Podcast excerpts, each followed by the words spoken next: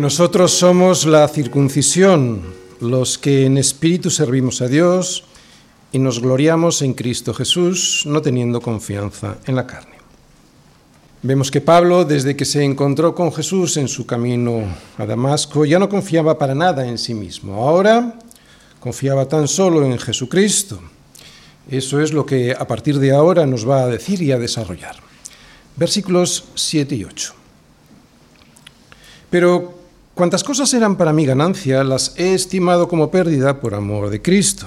Y ciertamente aún estimo todas las cosas como pérdida por la excelencia del conocimiento de Cristo Jesús, mi Señor, por amor del cual lo he perdido todo y lo tengo por basura para ganar a Cristo. Estas palabras expresan su nuevo deseo, la nueva aspiración a la que Pablo anhelaba ahora en la vida. Pero ¿cuál es? Bueno, en realidad lo dice, pero sobre todo, ¿cómo puede ser? ¿Cómo puede desearse esto después de haber sido un perseguidor de los cristianos? ¿Cuál es su nuevo deseo? Lo dice claramente y en el sermón de hoy y en el del próximo domingo lo vamos a desarrollar. Pero ¿cómo? ¿Cómo puede darse semejante cambio teniendo tantas cosas en las que apoyarse como Pablo tenía en la carne? ¿Cómo puede ser? Porque era un tío excelente. Recordamos que si alguno tenía en qué confiar en la carne, Pablo más. Versículos 5 y 6. Circuncidado al octavo día, del linaje de Israel, de la tribu de Benjamín, hebreo de hebreos. En cuanto a la ley, el tío era fariseo, y en cuanto al celo, perseguidor de la iglesia, y en cuanto a la justicia que es en la ley, él era irreprensible. Bien, aunque en los versículos de hoy, que serán el 7 y el 8, y también vamos a leer el 9, el 10 y el 11 para que podamos tener todo el contexto, nos llevarán al corazón del Evangelio, lo que ahí vemos es que Pablo nos muestra su deseo, su nuevo deseo. Pero antes me gustaría, antes de entrar en profundidad en esos versículos, me gustaría adelantarme unos versículos y señalar, ver, porque él mismo lo dice, cómo puede ser esto posible. Quiero ir al inicio, al origen, a cómo alguien puede llegar a tener semejante conocimiento que trastoca toda la vida, de tal manera que lo que para él antes era ganancia, ahora resulta que es todo lo contrario, una pérdida. Y además una pérdida atroz, una pérdida con resultados catastróficos para todo aquel que confía en esas ganancias. Fijaos otra vez cómo lo expresa, versículos del 7 al 11. Pero Cuantas cosas para mí eran ganancia, las he estimado como pérdida por amor de Cristo. Y ciertamente aún estimo todas las cosas como pérdida por la excelencia del conocimiento de Cristo Jesús, mi Señor, por amor del cual lo he perdido todo y lo tengo por basura para ganar a Cristo. Y ser hallado en Él, no teniendo mi propia justicia, que es por la ley, sino la que es por la fe de Cristo, la justicia que es de Dios por la fe, a fin de conocerle y el poder de su resurrección y la participación de sus padecimientos, llegando a ser semejante a él en su muerte, si en alguna manera llegase a la resurrección de entre los muertos. ¿Cuál es el conocimiento más excelente? Pues aquel que nos lleva a ganar y no a perder. Filipenses 3, versículos del 7 al 8. Bien, el tema de la predicación de hoy es ver de dónde viene el cambio que Pablo nos muestra, que de confiar en sus propias fuerzas y en sus propios méritos, heredados y adquiridos para ganar la salvación de Dios, resulta ahora que ya solo confía en los méritos de Cristo. ¿De dónde viene ese cambio? ¿Cómo surge ese cambio tan profundo, tan radical? Esto es lo primero que vamos a intentar explicar, para luego poder entender cómo es posible que todo aquello en lo que antes confiaba, ahora ya no solo no es ganancia, sino que se convierte en algo peor, en algo dramático, en una pérdida. Y lo voy a exponer a través del siguiente esquema. Primera parte, vamos a ver una introducción. ¿Cómo es posible el cambio? Segunda parte, ¿en qué consiste el cambio? Eso está en los versículos 7 y 8. Y tercera parte, ¿a dónde nos lleva el cambio? También en los versículos 7 y 8. Así que vamos a la introducción ¿Cómo es posible el cambio? Toda la jactancia de Pablo la que surgía de sus obras y de quién era él, toda desaparece al encontrarse con Cristo cuando iba con todo ese orgullo camino a Damasco persiguiendo a cristianos. Quiero que vayamos todos a Hechos 9, porque en Hechos 9, versículos de 1 al 6, nos expone Lucas eh, la conversión de Pablo. Fijaros lo que pone y cómo lo expresa Lucas. Saulo, o sea, Pablo, respirando aún amenazas y muerte contra los judíos, contra los discípulos del Señor, vino al sumo sacerdote y le pidió cartas para las sinagogas de Damasco, a fin de que si hallase algunos hombres o mujeres de este camino, los trajese presos a Jerusalén. Mas yendo por el camino, aconteció que al llegar cerca de Damasco, repentinamente le rodeó un resplandor de luz del cielo, y cayeron en tierra. Y oyó una voz que le decía, Saulo, Saulo, ¿por qué me persigues? Él le dijo, ¿quién eres, Señor? Y le dijo, yo soy Jesús, a quien tú persigues. Dura cosa te es dar coces contra el aguijón. Él, temblando y temeroso, dijo, Señor, ¿qué quieres que yo haga? Y el Señor le dijo, levántate y entra en la ciudad y se te dirá lo que debes hacer. En este primer encuentro con Jesús, Pablo empezó a entender lo que ahora a los filipenses nos está intentando explicar acerca de las peligrosas enseñanzas de los falsos maestros. Los judaizantes se jactaban de sus buenas obras y Pablo nos dice que si de eso se tratara, él sería el que más motivos tendría para llegar al cielo antes que ellos. Además, ahora nos dice que eso no solo no es así, sino que resulta que es una pérdida. El domingo pasado analizamos los motivos que Pablo tenía todos basados en la carne, para gloriarse en sí mismo y merecer su salvación. Bien, pues con esta descripción lo que él quiere es hacer un fuerte contraste entre las falsas enseñanzas de los judaizantes y el verdadero evangelio de Cristo. Es un contraste entre la jactancia propia que surge del yo comparada con la nueva naturaleza que él tiene en Cristo y que le hace gloriarse en el Señor, solo en el Señor y en sus méritos. Pero, ¿qué le ocurrió en el camino a Damasco? ¿Qué le reveló el Señor para que Pablo cambiase tan radicalmente su postura sobre un asunto tan importante y que afecta directamente a la salvación? Hay asuntos teológicos que no afectan a la salvación ni a la santidad, como por ejemplo todos los temas sobre escatología. Otros afectan a la santidad, pero no a la salvación. Y en estos temas los pastores tenemos que tener las cosas muy claras y ser muy claros para que la congregación no caiga en los errores que afecten a su santidad. Pero hay otros asuntos que afectan directamente a la salvación y aquí debemos de ser extremadamente contundentes a la hora de exponer el error a través de la palabra. Los falsos maestros ponen el énfasis en las obras que hay que hacer para ayudar al sacrificio perfecto y completo de Cristo en la cruz. Y ese error lleva a situar tus esperanzas en ti mismo y en tus obras en la carne, yo hago y tú no, yo puedo y tú no, en vez de confiar única y absolutamente en la obra perfecta de Cristo en la cruz. Ayudar a Dios a que nos salve es muy común en el ser humano. De hecho, si os fijáis, en todas las religiones incluidas las confesiones cristianas, a excepción de las diferentes denominaciones evangélicas, ponen el énfasis en lo que hay que hacer y en lo que no para salvarse. Por eso, como tenemos esta tendencia los seres humanos a intentar buscar por nuestros propios métodos la salvación, por eso, ¿cómo es posible el cambio que se dio en Pablo? Un cambio que rompe con esta tendencia del hombre. Creo que si leemos un poquito más adelante y vamos todos ahora a Filipenses 3, versículo 12, creo, digo que la solución está en esta misma carta ahí. Lo leo, lo leemos todos, prestad atención.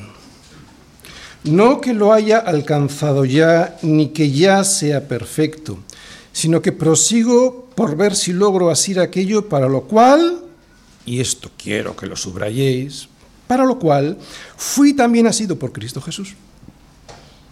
Para lo cual fui también asido por Cristo Jesús. Tiene mucha enseñanza este versículo, la veremos en más profundidad cuando lleguemos a él, pero aquí se nos dice algo que cada uno de nosotros experimentamos en cuanto llegamos a Cristo, sobre todo cuando pasan los años y vemos que seguimos con el Señor. Y es lo siguiente, que Cristo nos hace, nos agarra, nos domina, que Cristo no nos deja escapar aunque a veces queramos hacerlo. Es lo que en teología denominamos la perseverancia de los santos. Mirad, lo normal es que el hombre en el estado de pobreza y miseria e impotencia espiritual en el que nos encontramos, abrazaríamos con gozo y agradecimiento la obra segura de Cristo en la cruz, que nos asegura una vida de eterna felicidad. Pero no es así. Resulta que si no obra Dios en, nosotros forzándonos a entrar, sistemáticamente le rechazamos y despreciamos su regalo. Es lo que acabamos de leer ahí. Es Él haciéndonos primero. La gracia de Dios, salvándonos y haciéndonos perseverar, es algo tan contrario a lo que el hombre ve en su vida diaria que se le hace imposible creer que sea esto la verdad. ¿Por qué? Mira, todos nosotros vemos día a día que se nos trata de acuerdo a nuestras obras y nuestros méritos, ¿sí o no? En el colegio, si haces bien las cosas, pues se te compensa y si las haces mal, en el trabajo igual, ¿verdad? Otra vez, día a día vemos que se nos trata de acuerdo a nuestras obras y a nuestros méritos. Por eso nos esforzamos, pensamos lo mismo con Dios, por eso nos esforzamos en satisfacer lo que creemos que Dios quiere. El problema que hay con la ley de Dios es que es imposible cumplirla para salvación. Por eso, si Él no interviene haciéndonos, nada podríamos hacer en nuestras fuerzas. Es cierto que tengo que luchar una vez asido para proseguir por ver si logro asir aquello para lo cual fui asido por Cristo Jesús. Pero es que ya fui asido previamente por Él. Por eso Dios no funciona como nosotros, que esperamos que se nos trate de acuerdo a nuestros méritos. Si fuese así, podríamos perder cualquier esperanza, aunque muchos piensen que pueden. Él nos amó primero cuando éramos pecadores. Vamos todos a Romanos, ¿verdad? Romanos 5, versículo 8, lo leemos todos juntos. Romanos 5, 8. Dios muestra su amor para con nosotros en que siendo aún pecadores, en que siendo aún pecadores, otra vez, en que siendo aún pecadores, Cristo murió por nosotros. Es Él amándonos primero. No entender esto nos lleva a intentar ganar algo que ya fue ganado por el Señor y no enfocarnos en lo verdaderamente importante, en responder en fe a ese amor con obediencia, ahora sí, pero no para salvación, sino por devoción, o sea, por amor a aquel que nos salvó. Desear ganar nuestra salvación por méritos propios, por esfuerzos propios, es algo que también ha entrado en la iglesia. Pero Pedro nos dice, y vamos a primera de Pedro, en el capítulo 1, versículo 5. Pedro nos dice que somos guardados por nuestros méritos. No, ¿verdad? Y eso es lo que quiero que subrayéis. Por el poder de Dios. Somos guardados por el poder de Dios mediante la fe para alcanzar la salvación que está preparada para ser manifestada en el tiempo postrero. Otra vez, es el poder de Dios el que me guarda mediante la fe, no el mío, no mi poder, no tengo fuerzas, no puedo.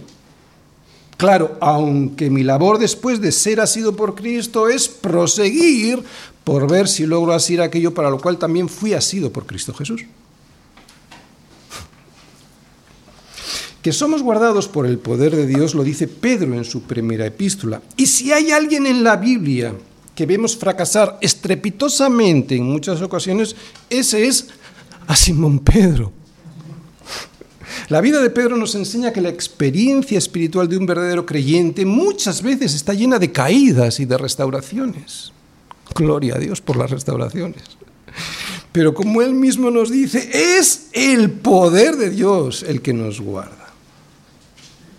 Simón, Simón, le dijo en una ocasión Jesús, He aquí Satanás os ha pedido para zarandearos como a trigo, pero yo he rogado por ti para que tu fe no falte.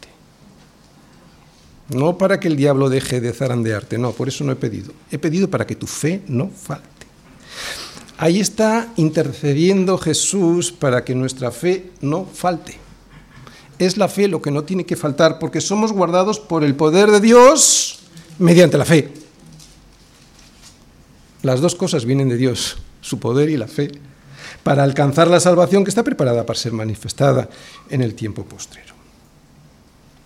También esa es, esa fue la experiencia del apóstol Pablo cuando iba camino a Damasco. Todo orgulloso él porque era fariseo y pensando que le hacía un favor a Dios persiguiendo a cristianos. Allí iba, arrogante, jactancioso, gloriándose en sí mismo, pero resulta que en ese momento fue derribado y asido por Cristo Jesús. Y es aquí donde se produce el cambio, un cambio que permanece en el tiempo vio una luz como jamás había visto, una luz que le derribó de su soberbia, pero que al mismo tiempo le asió, le agarró, le tomó para siempre. Y desde entonces, dice Pablo, intenta asir aquello por lo cual fue asido. ¿Qué es lo que nos encontramos en este evento y que podemos ver en Pablo y también en nosotros? El principio de una nueva vida, el comienzo de algo que implica que somos tomados por alguien del que no nos podemos soltar, todo lo contrario, que somos asidos por alguien del que queremos seguir estando asidos. Esto es el cristianismo, no es un interés filosófico o ideológico por unas ideas que nos atraen más o menos y a las que nosotros nos acercamos. No, no somos nosotros los que nos hemos acercado es Cristo quien nos toma cuando vamos caminando en nuestra propia opinión y somos atrapados por Él. Eres cristiano cuando eres consciente de haber sido tomado, capturado por Cristo y ya eres incapaz de soltarte de Él. Más aún le pedimos que no nos suelte nunca, porque la luz que nos derribó de nuestra soberbia nos hizo ver que íbamos directos al abismo. Eso es el cristianismo, Dios haciéndonos y mostrándonos quiénes somos. ¿Lo habéis sentido así? Como que alguien nos domina de tal manera que ya es imposible escapar. Es cierto que a veces por nuestra necedad y por nuestra rebeldía nos gustaría liberarnos. A mí me ha pasado y yo creo que todos también. Pero lo bueno es que es que no nos suelta que no nos suelta porque ya hemos sido agarrados por el Señor. Estamos firmemente asidos por Él, anclados en la roca que es Cristo. Esto es lo que mejor define el cristianismo bíblico que al contrario de cualquier otra religión, incluidas las diferentes confesiones cristianas, católica, ortodoxa, protestante, somos conscientes de que hemos sido asidos y que no queremos dejar de estarlo, a pesar de que las circunstancias, a veces que nos rodean, aparentemente nos muestren que el Señor nos ha descuidado. Pero sabemos que no es así, que es necesario ser afligidos en diferentes pruebas. ¿Para qué? Para que sometida a prueba vuestra fe, mucho más preciosa que el oro, el cual, aunque perecedero, se prueba con fuego, sea hallada esta fe, después de ser probada, en alabanza, gloria y honra cuando sea manifestado Jesucristo. Y la primera pregunta que nos podríamos hacer es, mi fe es como un complemento que me acompaña, pero que puedo dejar aparcado en cualquier momento, como se deja una corbata o un sombrero. Porque esto es importante, porque yo puedo desabrocharme esta corbata y seguir siendo yo. Si mi fe es como este complemento, malo. Otra vez, ¿es mi fe como un complemento que me acompaña pero que puedo dejar aparcado en cualquier momento como se deja una corbata o un sombrero, o es algo que me domina, algo que no puedo abandonar aunque a veces quisiera hacerlo, y no puedo porque sé que su amor me ha atrapado y sería una necedad inútil escapar. Es algo que puede que no entiendas, y sin embargo sabes que es la acción de Dios en tu vida cambiándote de arriba a abajo Bueno, pero ¿en qué consiste este cambio en cuanto somos asidos? Lo vamos a ver. Segunda parte, ¿en qué consiste el cambio? Pero cuantas cosas eran para mí ganancia, las he estimado como pérdida, ahí está el cambio, ¿verdad? Por amor de Cristo.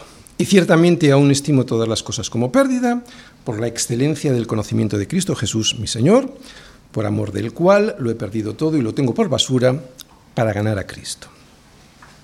Fijaros, está ahí escrito, el cambio consiste en dejar una pérdida que yo consideraba una ganancia para obtener una ganancia que a mí me parecía una pérdida. Es un cambio radical, es darle la vuelta al calcetín, ¿verdad? Si os fijáis en las palabras de Pablo, el cristianismo no es algo que se añade a lo que teníamos antes, como mucha gente piensa, ¿no? El cristianismo es esencial o no lo es. Es lo que yo decía antes del complemento. Yo puedo dejar un complemento, una mujer un pendiente o un sombrero, y seguir siendo ella misma. Pero el cristianismo no es un complemento, es esencial o no lo es. Si Cristo no está controlando tu vida, si Él solo es un complemento que la mejora y la decora con una supuesta piedad, entonces olvídate, no eres cristiano. Tu vida no puede ser igual que la de los incrédulos, pero con el adjetivo añadido de cristiano. Tu vida y la mía, si es que realmente Cristo la ha tomado haciéndonos, ha debido ser transformada de tal manera que ya no eres el mismo. Ha sido transformada por esa luz que viste camino a Damasco. De manera que, por lo que antes te peleabas para obtener, ahora lo consideras una pérdida Luego entraremos en profundidad qué significa esto. Y aquello que te parecía una pérdida de tiempo, ahora resulta que es lo que te mueve, lo que te hace vivir y además vivir eternamente. Este cambio radical no solo te hace ver las cosas de una manera absolutamente diferente a como las veías antes, no solo eso, es que hay tal luz en tus ojos gracias a Cristo que todo tu ser ha sido afectado por la verdad y ya no eres el mismo. En esencia, ya no eres igual. Pablo es todavía más claro cuando, les dice, cuando le dice esto mismo a los corintios. Segunda de Corintios 5:17, de modo que si alguno está en Cristo, nueva criatura es. Las cosas viejas pasaron y aquí todas son hechas nuevas. Somos esencialmente diferentes. Pero ¿cuáles son estas todas cosas viejas que ya pasaron y que tan diferentes son? Pues Pablo nos responde en los versículos 7 y 8 de la siguiente manera, miraros. El Señor le mostró una idea completamente diferente de sí mismo, de Dios y de la vida. Aunque antes vamos. Esto lo vamos a ver ahora, lo que le mostró a Pablo. Una idea completamente diferente de sí mismo, de Dios y de la vida. Pero antes quiero intentar definir lo mejor posible cuál es la pérdida de la que Pablo nos habla para luego averiguar cuál es la ganancia. La luz que trae el Evangelio a nuestra vida es de tal magnitud que le da una bofetada enorme a nuestro ego y solo por la misericordia de Dios podemos soportarla para bien. Eso es lo que hace la palabra en nuestra vida. Por nuestra naturaleza caída, tenemos tendencia a pensar que somos tan buenos como los demás, incluso muchas veces mejor si cabe. Y claro, si esto es así delante de los hombres, no iba a ser menos delante de Dios, lo que nos lleva a creer que si alguien se tiene ganado el cielo, si alguien se tiene ganado el cielo, ese soy yo. ¿No os ha pasado? Yo cuando he predicado el Evangelio a muchas personas, eso es lo primero que me han dicho. Se ven tan buenos que tienen ganado el cielo. No falla. Yo conozco a mucha gente así que sin rubor me lo ha dicho y que lo dicen de verdad, con sinceridad. Vamos, que se lo creen. Son sinceros. Sí, el problema es que se puede estar sinceramente equivocado y destrozar su vida aquí y sobre todo en la eternidad. Y así estaba Pablo antes. Lo vimos en el sermón anterior. Aunque yo tengo también de qué confiar en la carne, si alguno piensa que tiene de qué confiar en la carne, yo más. Circuncidado al octavo día, del linaje de Israel, de la tribu de Benjamín, hebreo de hebreos, en cuanto a la ley fariseos, en cuanto al celo perseguidor de la iglesia, en cuanto a la justicia que es en la ley, irreprensible.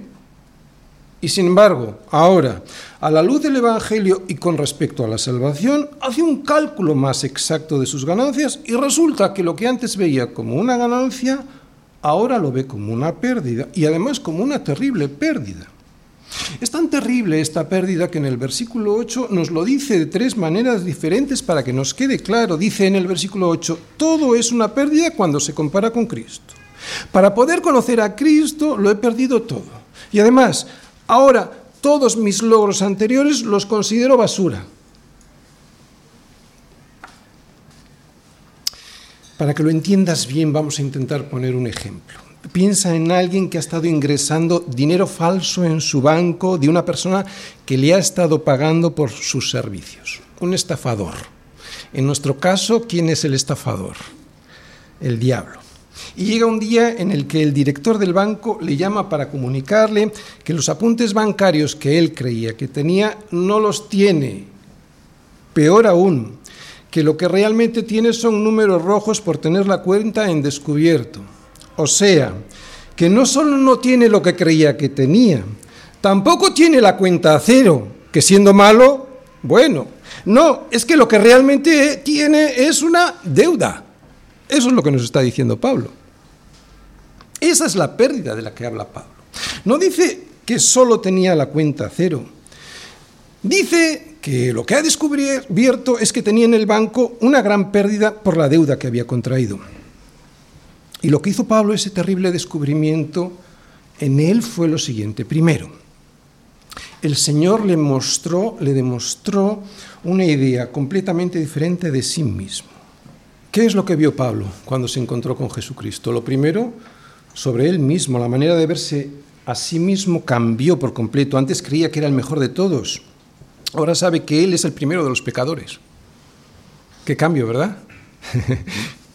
Antes era un judío circuncidado al octavo día del linaje de Israel, de la tribu de Benjamín, hebreo de hebreos, en cuanto a la ley fariseo, en cuanto a la ley, pues era irreprensible, perseguidor de la iglesia, etcétera, etcétera. O sea, alguien terriblemente orgulloso y sin embargo ahora estaba avergonzado de sí mismo. Menudo cambio sobre sí mismo, ¿verdad? Vemos que su manera de verse fue totalmente invertida. El Señor le descubrió que en vez de, ser aceptado por Dios, lo que estaba pasando es que estaba siendo rechazado por Él. Descubrió que en vez de crecer en santidad, se estaba alejando del camino marcado por Dios. Fijaros, también se dio cuenta de que todos sus logros, los que él iba sumando en el banco como justicias delante de Dios, eran testigos de su fracaso, testigos que le acusaban de no haber cumplido la ley como Dios quería que se cumpliese. En definitiva, todo lo que Pablo creía que eran activos en el banco de Dios en realidad eran pasivos que se volvían en su contra. Es por eso que dice que cuantas cosas eran para mi ganancia, las he estimado como pérdida. Y para nosotros no ser conscientes de esto día a día y cada día más, y llamarme cristiano, es una señal de que las cosas no van bien en mi vida. No ser conscientes cada día más y más de que nuestro corazón es un nido de corrupción y podredumbre si no lo limpia la palabra del Señor, es un indicio de que no hemos sido asidos por Cristo para ser limpiados por Él. Pablo podría presumir delante de cualquiera de ser el mejor en todo. Era un tipo intelectualmente brillante y con una preparación teológica en el judaísmo que haría palidecer al más capacitado, al más competente y especializado de su época. Pero la luz que Cristo le mostró de sí mismo fue algo completamente diferente a lo que él se imaginaba que era. Y en ese momento fue consciente de su pecado y corrupción. Solo alguien iluminado por Dios de esta manera puede decir, miserable de mí, ¿quién me librará de este cuerpo de muerte? Solo alguien iluminado por Dios puede decir esto. Solo alguien que ha experimentado semejante transformación, solo alguien que ha visto a Cristo y su perfecta su justicia, puede llegar a decir que sus anteriores logros eran skubalon. Lo que significa en griego es literalmente excremento. Estamos adentrándonos en el centro del Evangelio, el corazón mismo de la revelación cristiana. ¿Quién soy yo quién es Dios y de qué se trata la vida. Y en este primer punto que estamos viendo, ¿quién soy yo? Pablo nos muestra que todo, comparado con Cristo, es una auténtica basura. Tenemos una idea completamente diferente de nosotros mismos ahora que cuando nos entregamos al Señor. Más aún, somos conscientes cada día más de la terrible podredumbre que anida en nuestro corazón si no la limpiamos día a día con la palabra de Dios.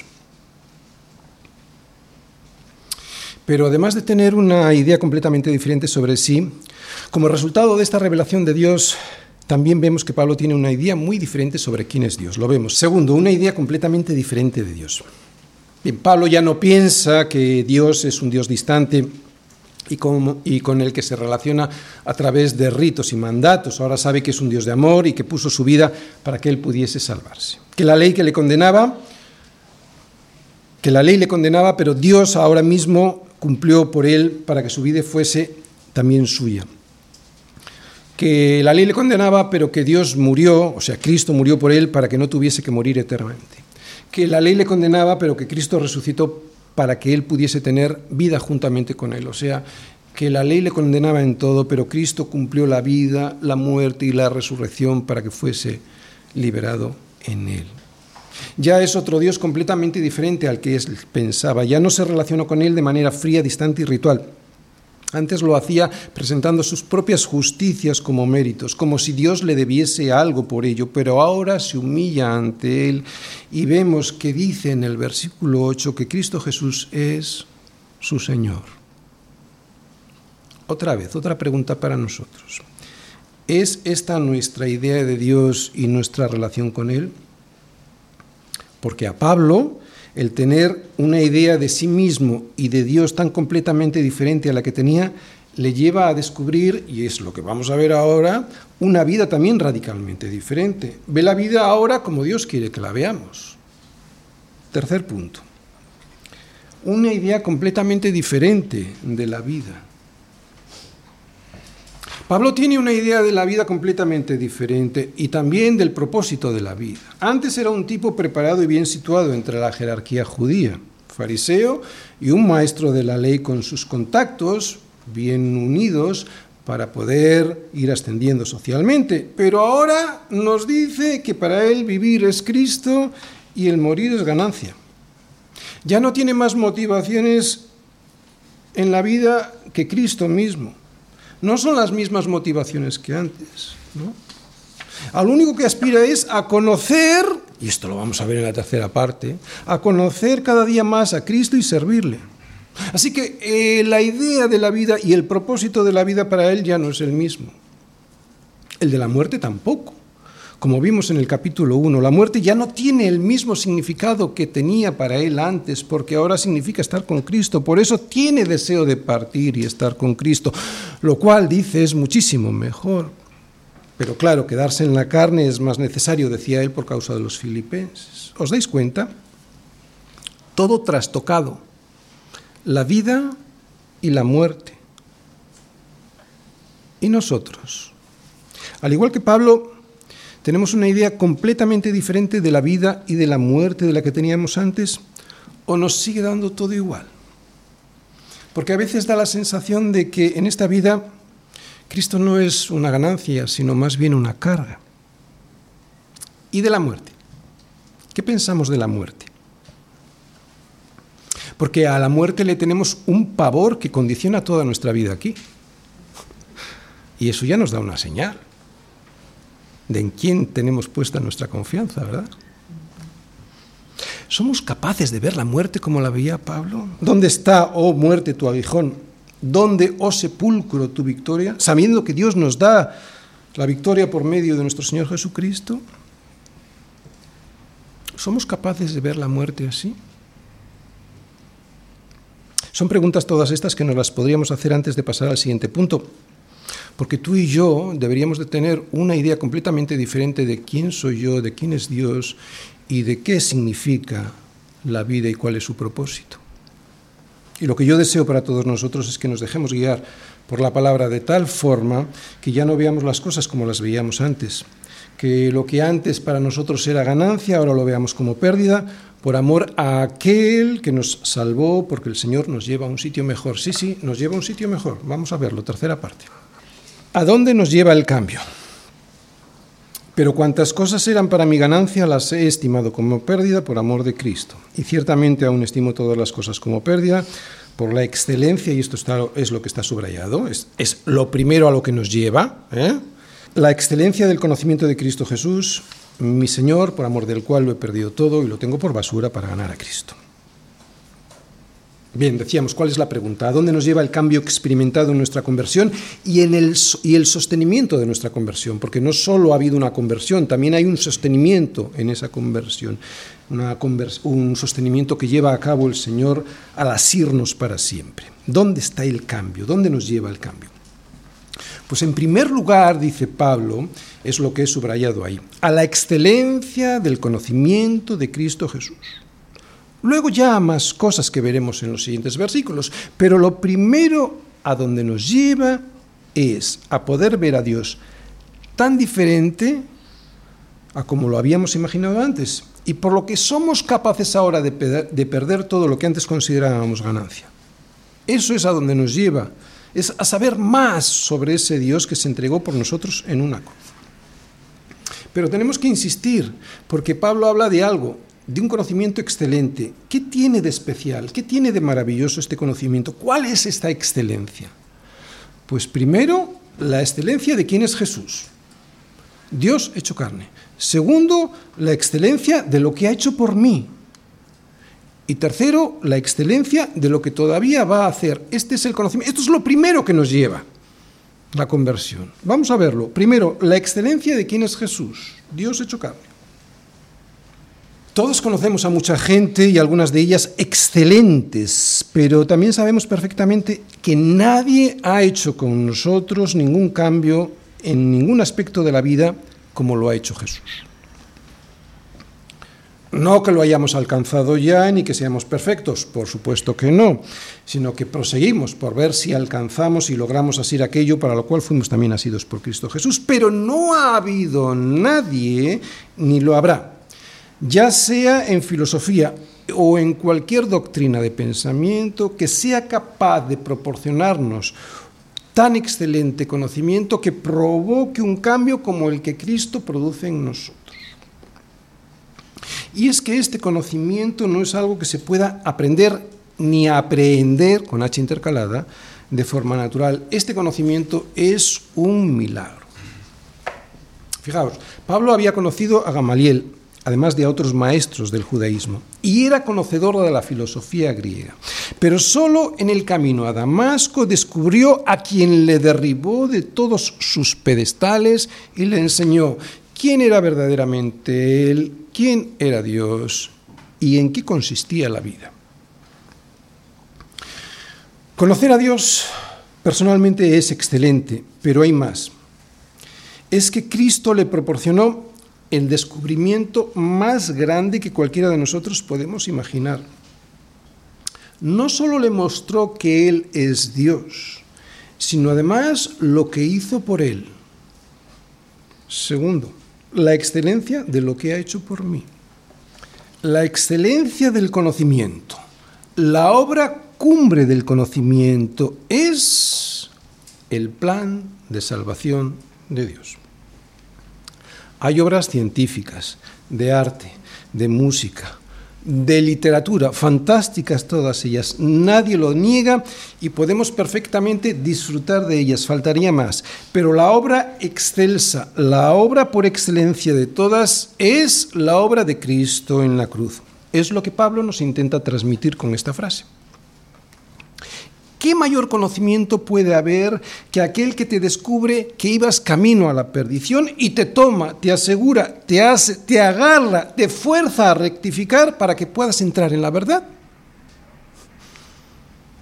¿Qué conocimiento puede haber comparable a saber que todos tus errores y pecados han sido eliminados para siempre y descubrir que estás apuntado desde antes de la fundación del mundo en el libro de la vida? ¿Qué conocimiento mejor que saber que fue la misericordia de Dios la que hizo todo eso? Porque tú no solo no podías, sino que no querías ser reconciliado con Dios porque pensabas que no lo necesitabas porque eras bueno. ¿Qué mejor conocimiento que tener la conciencia tranquila al saber que Dios ya no está airado contra ti porque ya pagó su Hijo en la cruz tus errores y tus pecados y que todo es hecho nuevo? ¿Qué mejor conocimiento que este que nos trae una paz que sobrepasa todo entendimiento? ¿Qué mejor que descubrir que si estamos en Cristo tendremos el gozo de la salvación y podremos, ahora sí, responder a esa salvación ocupándonos en ella como Dios quiere que lo hagamos? Pero hay más en este conocimiento, por eso es excelente, mucho más. Tercero, fijaos, la excelencia de lo que todavía va a hacer. Es la promesa del futuro, más cercano de lo que nos imaginamos. Estos años se hacen muy cortos, de verdad. De lo que vendrá cuando el Señor transforme el cuerpo de la humillación nuestra para que sea semejante al cuerpo de la gloria suya. El conocimiento que viene de Dios y que nos dice que ya no somos más enemigos, más aún, atención, que somos coherederos con Cristo de todo lo que a Él le pertenece. Menudo conocimiento. ¿No es excelente? Ver todo esto a través del conocimiento excelente de la revelación de Dios a lo suyo nos hace decir lo que decía Pablo, que el resto es basura. Claro, claro. Ahora lo entiendo mejor. Resumiendo, este conocimiento es excelente por tres motivos. Es excelente por la persona de Cristo en sí, Dios mismo. Es excelente por lo que ha hecho en nosotros, perdonar todos nuestros pecados y darnos en el gozo de la salvación. Y es excelente por todo aquello que todavía nos va a dar. Una habitación en el cielo y transformar nuestros cuerpos que todavía tienen la tendencia al pecado para que ya nunca más podamos pecar. Termino. El título de la predicación es ¿Cuál es el conocimiento más excelente que podemos tener? Pues el de la obra de salvación que es en Cristo Jesús. No hay mayor conocimiento, mejor excelente conocimiento que es. Pablo nos ha mostrado el corazón del Evangelio, el centro de la vida cristiana, el tesoro escondido por el que cualquier hombre estaría dispuesto a entregarlo todo para recibir la vida, la vida de verdad, la vida eterna. Y este tesoro es la excelencia del conocimiento de Cristo Jesús. La excelencia de este conocimiento le proporcionó a Pablo un sentido de sí mismo, de Dios y de la vida totalmente diferente al que había tenido hasta ese momento, hasta el momento de encontrarse con Cristo cara a cara. Allí, camino a Damasco y con el rostro en tierra, se dio cuenta de la vanidad de todo por lo que había luchado. Y peor aún, porque todo aquello por lo que había luchado no solo era cero, es que aquello se había convertido en un debe, en números rojos, en una pérdida tremenda. Allí descubrió que la salvación no se puede ganar, que la salvación no se puede merecer, que la salvación no se puede comprar con obras de justicia que yo pueda hacer, que la salvación solo viene del Señor y solo Él me puede asir para que yo después pueda anhelar seguir siendo asido. ¿Has sido asido de esta manera? ¿Eres consciente de que ya nunca más podrás dejar de querer alcanzar aquello para lo cual fuiste asido? ¿Te sientes atrapado por Dios? Y esto es muy bueno, ¿eh? Porque hay gente que dice, uff, esto, esto es muy bueno, es muy bueno porque si Dios no te ha atrapado con sus cuerdas de amor malo, no podrás desear seguirle hasta su monte santo. Somos incapaces, inútiles, insuficientes en nuestras propias fuerzas. ¿Te has dado cuenta que fuiste tomado y que no fuiste tú el que se asió al Señor? Es tan excelente este conocimiento que has recibido del cielo que serías capaz de dejar cualquier cosa que se interponga entre el Señor y tú antes que dejarle? Mm, es fácil decir que sí, pero ¿qué tal un trabajo? un trabajo que sea que nos provoque pues abandonar al Señor o una relación que deseas pero que es tóxica por equivocada o una carrera, una promoción profesional que no corresponda. Deseo que esto sea así, porque entonces nuestra opinión sobre nosotros, sobre Dios y sobre la vida será la correcta y solo nos quedará actuar en consecuencia. Amén.